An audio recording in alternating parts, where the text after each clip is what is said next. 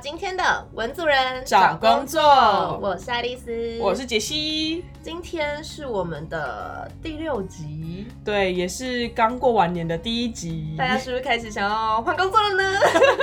年后转职的时机到了啦。没错，所以我们今天就非常贴心的为各位找了一个很特别的职业来介绍给大家。那他是我们人力资源人力顾问，他也是非常专业的猎才的顾问，他是亮亮，我们欢迎他。Hello，大家好，我是亮亮。Hello，亮亮，我们想要问的是，就是我们大家都有听过猎才或猎人头，可是可能很少数人才有真的碰到这样子的人，所以很好奇，说到你们工作负责的是做哪些事情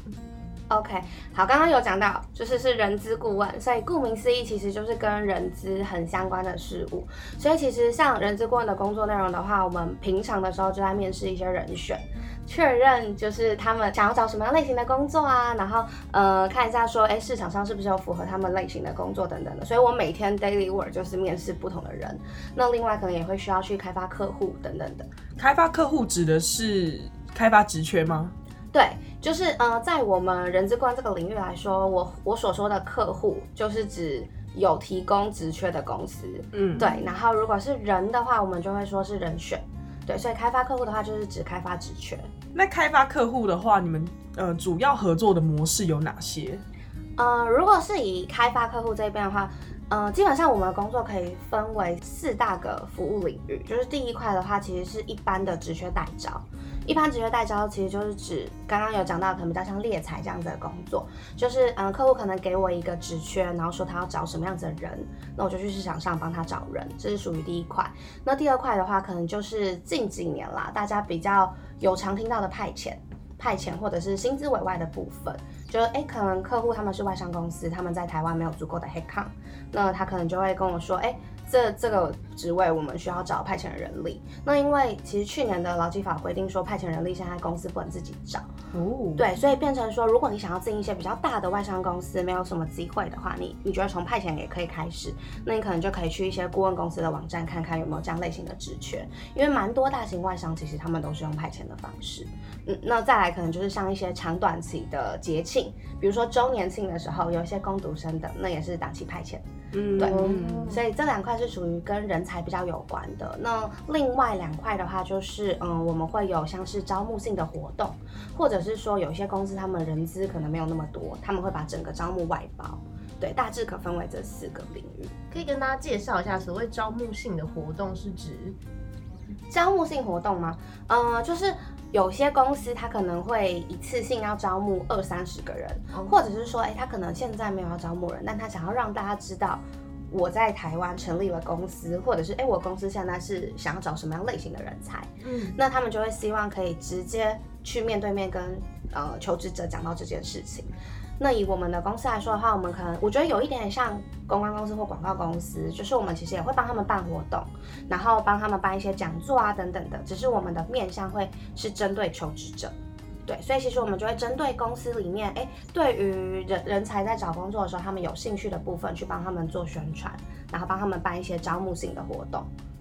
你刚刚介绍的这些面向都是比较针对你的客户，那如果是针对人选部分，就是对于求职者来说的话，你们这边可以提供什么样的服务，或者是有哪些东西是可以请你们帮忙的？嗯，如果是求职者的话，就像杰西之前 就有接收过我的服务，对，就是基本上，如果是一般求职者的话，有一些求职者他们会直接在我们的网站上投递履历，嗯，对。那我们顾问会定期上去看这些履历，然后确认说，哎，这些求职者是不是目前我们有手边适合他的职位可以推荐给他？那有一些求职者是，哎，他真的看起来很不错，可是我没有职位可以推荐给他，那我可能会打电话跟他聊一聊，然后呃，跟他讲一下。他的履历有什么地方是可以修改的更好的，就是协助他找到工作的。因为也许我现在没有办法推荐他工作，但未来可以。嗯，对，所以呃，就是如果是以求职者的角度，我会非常建议大家可以有机会的话，都可以跟猎头或者是人资顾问保持联系，就是让他们手上有你的资料。那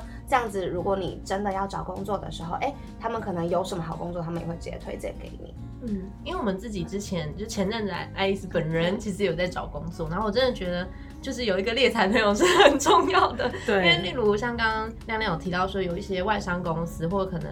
他们本身自己在台湾也许没有招募的 team。那如果你认识猎头的话，其实是会直接跟你说，哎、其实那个什么，例如拉阳，他是负责是给哪一间呃猎头公司在做，然后你可以去他网站搜寻。所以就是如果听众朋友或者是现在未来想要找一些外商企业的朋友们，其实都是可以从猎头的网站，或者是认识一个猎头的朋友，你就可以获得一些蛮内部的资讯。而且就是我们过往对于猎头的想法、想象，几乎都是比较针对经理人那种高阶的主管嗯才会。呃，透过猎头去找，但是其实现在在猎头的产业里面，是不是也是往中低阶去发展？嗯，我大致介绍一下，就是猎头这个产业好了。好，嗯嗯，因为以猎头这个产业来说的话，应该说人资顾问啦，人资顾问这个产业来说的话，我们可以很简单的区分为三大块。第一块就是中高阶猎才，那就是像刚刚杰西有说到的，是找非常中高阶的职位，大家印象中的那个样子，可能电视上演的那样，飞来飞去去帮你找一个人的这样子的，那是属于中高阶猎才。那再来的话，会有中初阶的人才，嗯。中初阶的人才可能就是一些公司他们有某一些职位是真的市场上比较缺乏，比如说现在很红的可能就是一些工程师，嗯，对，那即使是很初阶的工程师也很缺乏，或者是说有一些嗯比较大量的，那我们就会归类在有一些初中阶的部分，就是有一些是初中阶，就是可以大致分为这三块。嗯，那其实这三块都会是需要有人资顾问去服务的，所以像刚刚杰西有讲到，就是一般大家可能知道的是比较偏向中高阶猎才的部分，但没有现在很多公司他们其实中阶跟初中阶的部分也都很需要猎才的协助，因为大家想要的人才其实是差不多的样子。嗯。嗯，那我问一下哦，因为我们的听众比较多是大学生或者新鲜人，那对于这些求职者来说，透过你们找工作跟透他直接去找工作的差别在哪里？可以跟我们讲一下吗？呃，以新鲜人来说的话，应该说我觉得最主要的差别是。我没有差别，就是 应该是说，就是你 你跟猎才这边合作，但是你绝对不要想说他会一定会帮你找到工作，嗯，对，嗯就是你同时你自己还是要去一零四看你有兴趣的工作，你有兴趣的职位。只是你在找工作的这个阶段，一定要有跟你可以 connect 的猎才，是因为有很多公司，他们比如说像我们刚刚讲到的外商公司，它不会在网站上开出来它的职缺。那再来的话，就是有一些可能新型产业，它要进台湾，因为这几年产业的变动真的太快。所以其实他们要进台湾，他们不一定知道怎么找人，那他们也会从猎才这边开始合作。对，那再来最后一个是，就是也跟产业变动很快有关，就是因为产业变动太快，所以很多公司其实他们自己在找人的时候，他不知道他要找什么样的人，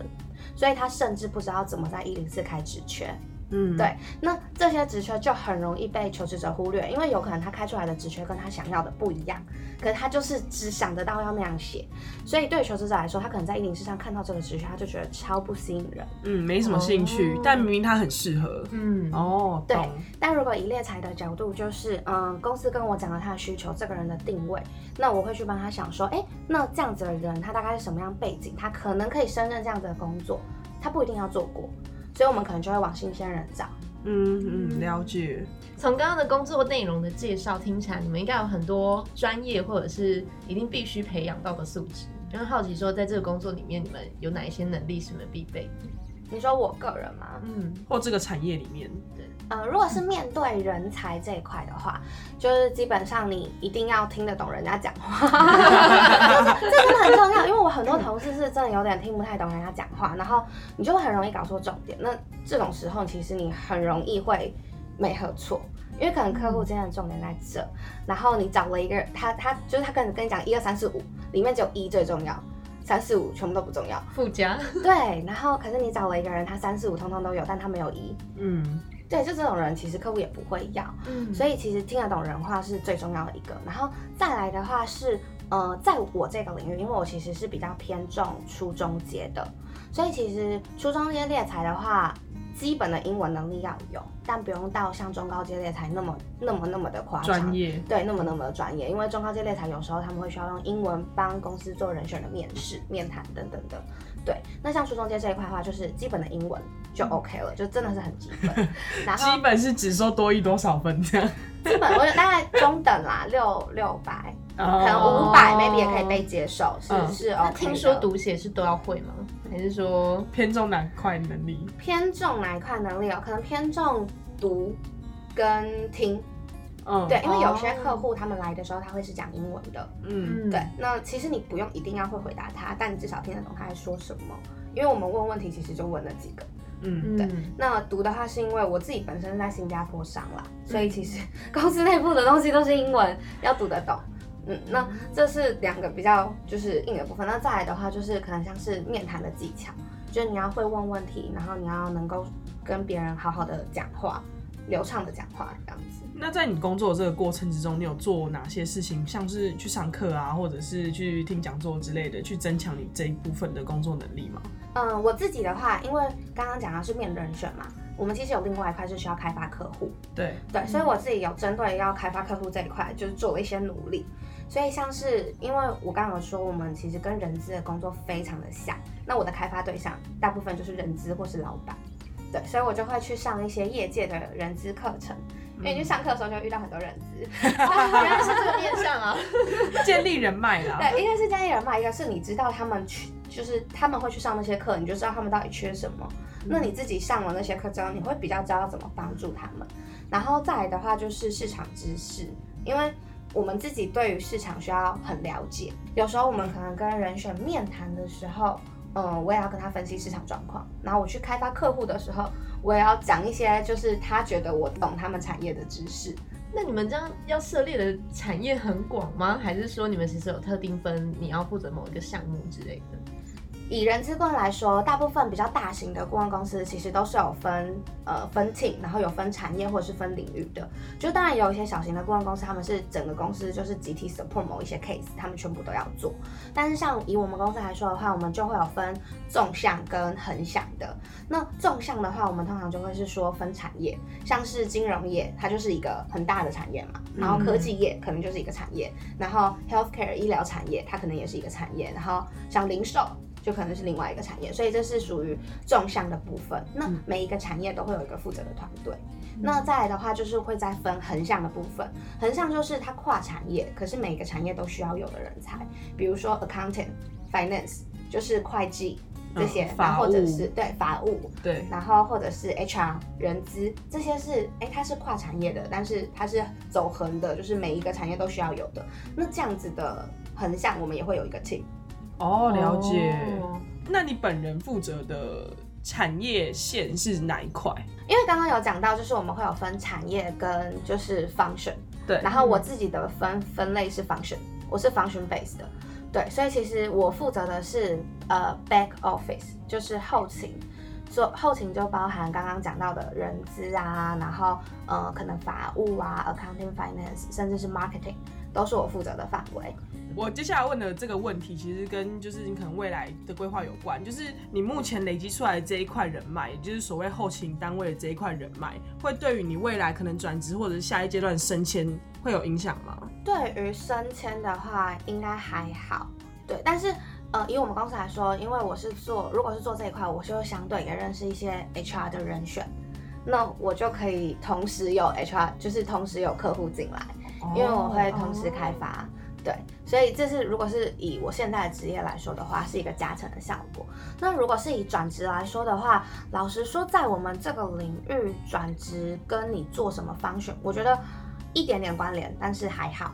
对，就是因为我们我们其实转职的面向有很多，就是我们可能可以往业务走，然后你也可能可以去做秘书，因为你同时需要其实要做蛮多事情的。那你也可以去做就是一般公司的 HR。嗯，那如果是以 HR 来说的话，以顾问公司出来的人，通常会去做 recruiter，就是专门做招募的。所以，如果你今天是有一个产业的 base 的话，你可能会去那个产业做 HR。但如果像我是没有产业 base 的，其实我各个产业的 HR 都可以做，只是我可能在进去之前，我就是要去熟悉那个产业的东西。那我刚刚其实要问的点是说，因为你们有分呃初阶猎头跟高阶猎头。那这一块这一群人，就是你累积出来的这一块人脉，这一块人才库，他们可能未来十年后也可能变成中高阶主管。那你有可能会因为这一群人往上走了一段之后，你也跟着往上走到可能高阶猎头的这个职位吗？杰西的这个问题，其实我被蛮多人问过的，就是大家都会说你现在是做初中阶，那你知道升迁是不是去做中高阶？就是这是一个非常大的迷思，因为以我们产业来说，中高阶跟初中阶是完全分开的，就是我们找人的方式跟培养人才的方式是不一样的。对，所以像刚杰西有说，我现在在累积的这一些人，他们未来会不会往中高阶走？当然会，他们一定会往中高阶走。可是当他们往中高阶走的时候，我的利用方式是不一样的，他们会变成我的客户来源。那因为像我们公司其实是集团性的企业，所以像我们从中高阶到初中阶都有不同的公司在服务。那这个人他如果今天开始走向高阶了，我就会帮他推荐到我中高阶的同事那边。对，那我中高阶的同事那边，他们如果有一些哎初中阶的客户，他也会介绍到我这边。对，然后其实两块找人的方式是完全不一样的。所以等于说，其实他就我们会以为说，哦，好像初中阶的的顾问，他是一个比未来升迁是往中高阶。事实上不是这样，他其实是两个不一样的职位，然后负责的项目内容不一样之外，像刚刚提到的，你遇到的初中阶人才为了变高阶之后，他可能会想要组 team 需要人的需求的时候，就变你的客户来源，是这样子吗？对，比较像是这样的样貌。那你们在选择自己要当初中阶的猎头跟高阶猎头的时候，那个依据点是什么？我觉得其实是你有没有真的一开始想过要进猎头这个产业，因为就像最早最早我们说的，大部分人知道猎头这个产业其实就是中高阶的面向，所以通常会想要进猎头的人，他是想要走中高阶。但如果你今天是想要做业务，然后你想要训练很多的能力，那其实是初中阶。因为中高阶的话，我们就是针对一个位置，我可能要去找非常专业的人，然后你要很懂那每一个位置在做什么，那你才能跟你的人选或你的客户聊。可是以初中阶这一边来说的话，就是你每一个领域你可能都要有一些些涉略，对，然后呃，基本上你就是要面谈非常非常多的人，那面谈的人数跟中高阶是不一样的，所以其实就是看你一开始是。主动性的进入这个产业，还是有一点点被动。我觉得最大的差别其实在这。那刚刚有提到说初初中阶的猎头，主要的工作其实比较像业务性质，所以你们是算有业绩奖金的吗？还是说你们这份工作的薪资待遇大概多少？可以跟听众分享一下吗？人资顾问业来说，整个产业都是业务的工作。嗯，就是基本上你只要听到是猎才或者是人资顾问，他们都是业务。只是每一间公司，他们可能呃业务的比例高低，有一些公司它可能会有分，呃有一些区段是行政的工作，有一些区段是业务的工作。那以我们公司是纯业务，所以如果以纯业务来说的话，就基本上是低底薪高奖金。跟底薪也没有多低，我觉得这是市场行情是可以讲的。就是每一间如果是走业务性质的顾问公司的话，基本上啦，你进去的底薪应该都会落在三万左右。如果你是新鲜人，你没有什么工作经验，那当然如果你有业务的经验的话，薪水是可以谈的。但相对的，你的业绩标准就会比较高。就如果你薪水比较高的话，因为我们在呃，就大部分的业务都是，就是你在领奖金之前，你一定会有一个门槛。嗯对，那我们也是，所以基本上你领多少底薪，你的门槛就会设在那。嗯嗯，那超过那个门槛之后，你就可以开始领奖金。那以刚刚是说薪水嘛，如果是以薪水来说的话，就是像我们这种真的非常业务导向的公司，如果你看到一个猎才顾问他是做一年以上的，那我可以保证他一定有赚钱，就是他第一年的年薪应该是有破八十，他才会继续待着。哇哦，就是以我们公司来说的话，所以说以新鲜人来说，如果他想要的是一个就是可能喜欢挑战，同时间他又想要追求不错的薪资待遇的话，这是一个蛮好可以去尝试的领域。那我想问的是，到底当时候你跨入这个产业的一个契机是什么样？就是嗯，我其实那时候是被算是被找到的耶，就是嗯，我好像不小心投了我们公司的某一个。带真才的职位，嗯，对，然后其实那个职位，我我之后想想，应该是公司开来收履历的、啊。你们知道，就是其实很多公司都会开着职缺收履历吗？我不知道，我好像有听闻过这件事，就等于说他开一个假职缺在那边啦，然后收一些履历，看他适不适合公司的某一些缺，是吗？这可以讲吗？我不知道，因为其实就是一般市面上的公司也很多是这样的状况，就是他现在没有缺人，所以你们常常很常在一零四或一一投递履历都没有消息，是甚至是无未读未回的那一种，就表示那个职缺其实现在可能没有再缺人。那如果你真的很想进那间公司的那个职位，我会建议你每一季可以投一次，因为他什么时候开缺你其实不知道。对那难怪我们以前有时候投履历觉得，就是大家好像抱怨说，好像嗯，为什么不读也不回？那到底是怎样？对就就是说上是收履历的。一零四上面很多假缺，然后就在那边抱怨到不行。可是现在现在其实很多公司会甚至开了一个特别的职缺，就是 open 呃开放性职缺，就是你觉得这间公司目前的职缺没有适合你，可是你又觉得自己很适合这间公司的话，你可以投这个这个职缺看看这样。嗯，而且我有听过一个说法是，因为好像你呃人力银行的那些是要付有一些可能是付一年的费用。然后我之前听过某某老板，某一位老板有曾经类似说过说，嗯，我就把它当广告费。哦，懂。嗯，所以大家就是网络上的很多假职缺。因为毕竟那个一零四上面有一些就是公司简介那一块，或者甚至公司福利那一块，是可以有效提升品牌的一个方式。嗯，嗯，就是其实这个真的是我们现在遇到很多公司留一零四跟一一一，真的就是为了打广告。嗯，对，因为它的版型就是很一致嘛，所以对于人才来说，他如果在看工作的时候，他很容易就是他就知道他想要知道资讯会写在哪里。如果他们愿意好好写一零四的话，我要再补充一点，就是一般新鲜人或求职者，他在 Google 上面搜寻这间公司的话，其实最快可以找到的公司简介就是一零四或一一一的网站。所以很多公司开着一一零四或一一一这种人力银行的网站，也是为了让求职者知道有这间公司跟这间公司在做什么。嗯，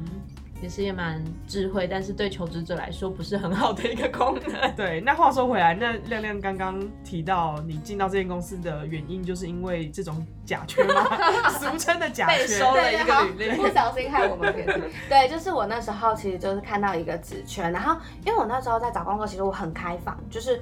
我知道我不要做什么，但是我不知道我要做什么。嗯，对，然后我就是看看的时候就是非常开放，什么业务的工作啊，然后就是看起来有稍微有挑战性的工作我都会投。然后我那时候好像投了一个什么国外业务之类的，我我真的忘了。那然后呃，我的主管就打电话给我，然后他就电话里面跟我聊天的时候，他就跟我说，哎，那其实呃，相较于这个职缺，我觉得你更适合来我们家做做做看，你会不会有兴趣了解？那我很开放嘛，所以我就去聊了。然后聊完之后就嗯，录取了这样。所以你是被猎头猎头哎、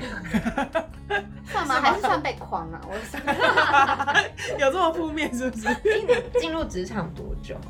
嗯，我毕业之后就做这个工作，一直到现在，现在大概是两年半。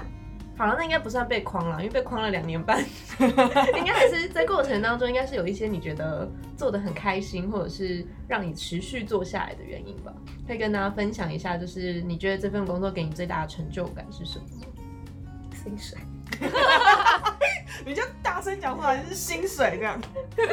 薪水很重要啊，大声讲出来。薪薪水是一个部分啦，但是呃，其实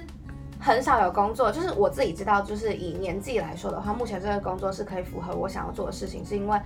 其实你刚毕业，你很少有机会可以接触到公司比较高层的人员，而且是各种公司比较高层的人员，像是呃 senior 的 HR、HR head 或甚至是老板。因为我们如果要带 case 回来要签约的话，其实付钱的人就是你一定要见到，或者是说你一定要跟他谈到。那其实很少有工作会有这样子的机会。就如果你去做任何形式的业务，可能你就是跟对口到公司的采购，嗯或者是你可能就是呃对口到一些真的可以做决策的人，但通常都是那个公司可能会有这方面的需求。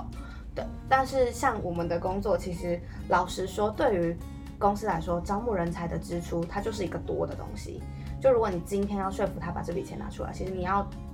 遇到决策者，那很少有工作可以遇到决策者是一部分。再来是，呃，面试很多人选这件事，其实可以让我非常快速的累积别人的经验，就是我可能可以从别人的经验当中知道，哎，现在这个世界发生了什么事，然后大概是长什么样子，然后有什么状况。那以你进到这个产业两年半来说的话，你可以跟大家分享一下这个产业所谓有没有产业文化或职业文化是这一个职位或这个产业特别的。产业文化的话，我觉得在以我们公司来说，因为我我真的只待过我们公司，可是我我大概知道其他公司的状况，但就像我刚刚前面有讲到，有一些公司他们不是那么业务性质的。人可能就会长得跟我们公司不太一样，但大部分的如果是在做人资顾问，是有需要面试人的这一块的人来说，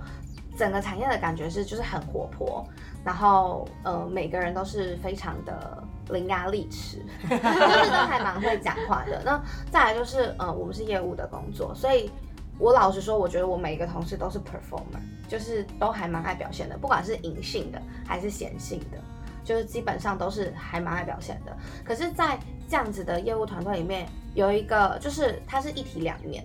很好的地方是你你自己做的多好，其实就是你自己的事情，别人没有办法有太多的程度去干涉你，就是你的主管他不太可能去挡你，或者是你今天被主管讨厌了，但你业绩做得好，你还是领得到你的钱，对，但相对的就是呃。因为是业务的工作，所以还是会有一些工作上的竞争，就是可能不小心擦到啊之类的，这种还是会有，就踩到别人的线之类的。对对对啊，所以就大家产业的感觉大概就是这样。听起来这个工作就是一个觉得人格特质算鲜明的工作，就是比较活泼啊，或者是比较求呃表现跟积极类型的。那有点好奇说，嗯，你自己大学的时候是念什么？然后对于这个工作有帮助吗？我大学的时候其实是念历史的，哎，就是我是历史，然后双主修经济，对，所以其实我觉得跟这个工作差蛮多的，就是跟想象中啦，可能会来做这个工作的人差蛮多的。那确实我的同事蛮多都可能是呃商学商学背景的，但有蛮多不同类型的，比如说我有护理师系毕业的同事，或者是说呃什么数学系的这种也有。对，就是其实以我们这个产业来说，就是真的很很多元。那我自己是历史系的，好，因为你们刚刚有提到，其实这个产业是有分线的。那这个会跟科系相关吗？因为假如说，呃，护理系毕业的，他就专门做跟医疗相关的缺之类，像这种，其实不会特地要去分这件事。但当然，如果他有相关背景，他学的会比较快，因为产业知识的东西，他可能就。非常非常快就可以学起来，比如说他自己就是工程背景的，他要去学工程师的语言啊什么的，就真的真的会很快。但如果你不是这个领域出来的，其实，呃，因为我们没有真的要实际去做这件事，所以你靠后天的 study，你也可以就是知道蛮多事情。像我自己是历史系的，可是呃，刚有说我是 function base 嘛，但是我比较多客户是科技业的，那像科技业的知识也是我自己可能上网看，然后或者是问。科科技业负责领域的同事问来的，就其实我觉得没有绝对性，但会比较好。那有点好奇，说呃历史系这样子的背景，或者是你刚刚提到说双经济这样子的背景，对于你现在工作的有什么样的帮助吗？我觉得历史系本身就是，我现在不是要赞扬历史系，但是就是我觉得历史系本身它就是一个非常训练思考逻辑，跟就是比较是内在的一些东西的科系，就是。大家不要以为历史系就是 上学都在念历史，就是背背年表啊之类的，没有那么无聊。对，他就大遇到我，然后就跟我说：“我跟你说，我历史超烂的。”然后我就觉得好气哦，就是我大学根本也没有在学，就是什么什么历史，就是呃也不是这样说啊。但是我们比较多的是训练你看事情的方向。好，我举个例，就是假如说我们在中学时期、国中跟高中时期学的历史是认识这个大世界为什么现在长这样，可是，在大学的训练比较像是你怎么。去认识这个事件。假如说我们在国中时期学过台湾发生过二二八，发生过白色恐怖等等，这是一个对于这个客观史实的了解。可是，在大学的训练有点像是为什么发生二二八，你要去找各种史料，去拼凑出你自己的论论点。就是为什么发生这件事情，他那时候内政、那时候的外交关系等等等等，然后去写出一篇你自己的想法的类似小论文的东西吗？嗯，就还蛮多这样类型的作业。然后我觉得有一个很重要的事情是，你会很深刻去思考，因为就像刚刚就是 Jesse 有讲到的，我们会从不同的观点去看这件事情。除此之外，你会去探讨你拿到的这个观点，它背后是什么样的背景？比如说，呃，如以史记来说，司马迁写的史记。司马迁有司司马迁自己的论点等等的，就是很多东西我们客观的看到，但其实你在客观的接受下，已经经过第三方的转移。嗯，对，那这件事情其实，在工作上，我觉得会还蛮有帮助的，因为你常常会去思考，哦，这个人跟你讲的这句话，可是是如果你把他的情绪抽离，你把他的呃论点抽离的话，诶，那这个话它还有什么样的意义？所以就像我刚刚说，可能一个职缺来了，一二三四五都很，就是他都讲了，可是如果今天是他的老板在找人，或者是他们的主管在找人，这个主管才是真的要 hire 的人嘛？那人资跟我讲的可能是人资的观点，那我如果抽离了人资之后，哎，这一二三四五哪一个是最重要的？我可能可以比较容易去判断出来。我觉得这个有差蛮多的。等于大学的时候，其实培养了你很多思辨能力或者是逻辑的能力，然后这个东西其实对你现在的工作是很有帮助的。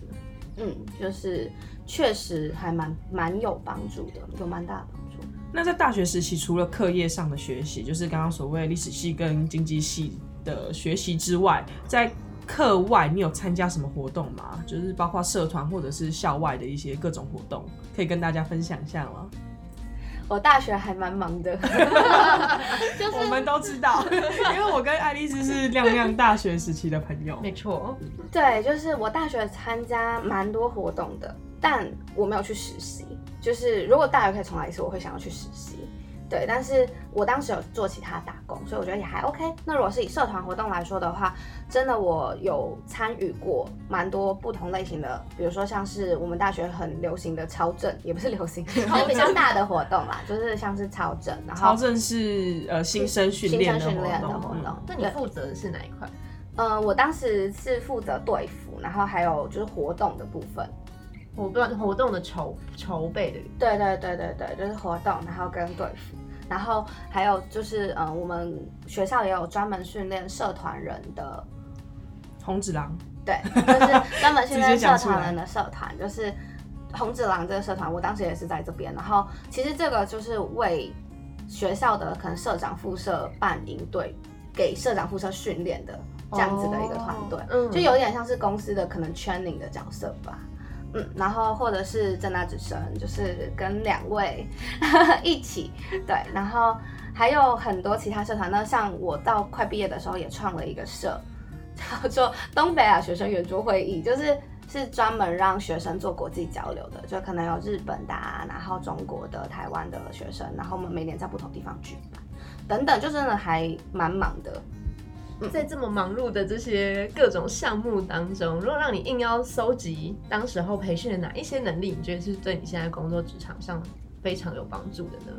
我觉得其实每一个就是我走过的每一个路，其实都有帮助我一点点，因为包含我在一个群体中，我可能要怎么跟人相处，就是你每换一个环境，你其实就可以用不同的方式去试着跟别人相处，那你可能可以找到一个自己最舒服的形态，然后最后进入职场，然后就是。它这是最多人可以接受，也是你自己可以觉得最舒服的方式。我觉得这是一个很，就是对我来说影响很大，然后也这些这些累积下来，我觉得总结对我最正最正向的影响是这一个。那再来另外一个的话是最后我在就我刚刚有说大四的时候，我其实成立一个社团。那前面的那些社团的经验可能都是一起筹办，然后呃加入参与，可是最后的那个才是真的是我要负责任的这件事情。所以我觉得负责任会同时让你突然学会很多东西。所以其实就是认真的做你现在当下的所有事情，跟我们之前的 某某众多结论，众多结论也是一样，就是你不要觉得现在做的事情是跟课业或者是跟你职涯生职涯是完全无关的，其实不是，每一个阶段都有它的意义。那我想问的是，刚刚有提到说你没有实习，然后你觉得有点可惜，你觉得觉得可惜的原因是什么？然后还有，如果你真的要回到大学时期去实习的话，你会往哪一个方向去试试看？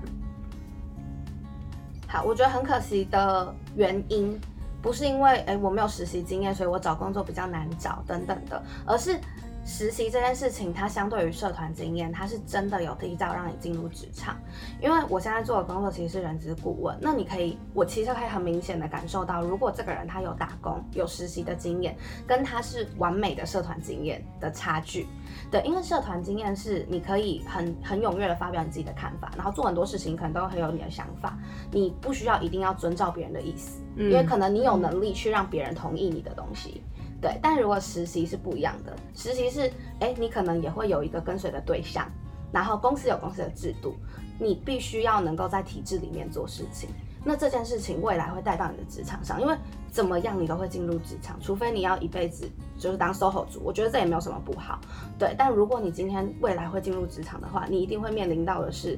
你就是会有主管啊，你就是会有同事，那你面对到每一件事情不是你自己可以决定的。对，那这件事情如果我在大学的时候可以提早体验到的话，哎，也许我在找工作的时候，我就会更知道怎么找。对，就是它是跟一个，我觉得它是一个心性的培养嘛。然后像我也是进入这个工作一年多之后，我才发现我真的很适合做业务。可如果大学做过实习的话，我可能就会发现我根本不喜欢，就是听命于别人，我就会提早发现我喜欢做业务，对之类的。透过实习的过程当中，也可以更去筛选掉你不喜欢做的事情，因为你不擅长做的事情。应该是说，社团相较于实习来说，它是一个发挥空间比较大的，它很多东西是可以自己做主，然后甚至你可以改变社团的运作方式。可是公司或实习的方式的话，你一样是在你要在一个框架下做事，然后很多制度或者是职场上的文化是你必须遵随的，没办法，那个自主性没有那么高。所以，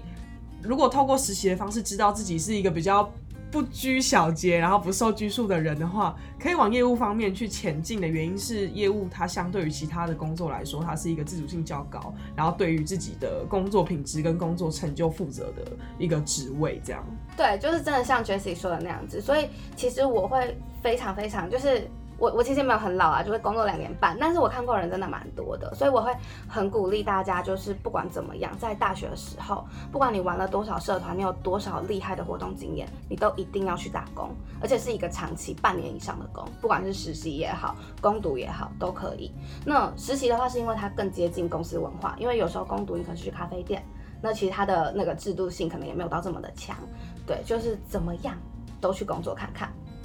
没错，其实这件事情也扣回到我们上一集访问嘉文，他有类似说到实习的好处，然后这一次亮亮帮我们多补充了，就是实习可以让你去呃提早进入有制所谓有制度的公司，那怎么去适应这件事情？所以也就鼓励大家，如果还有时间的话，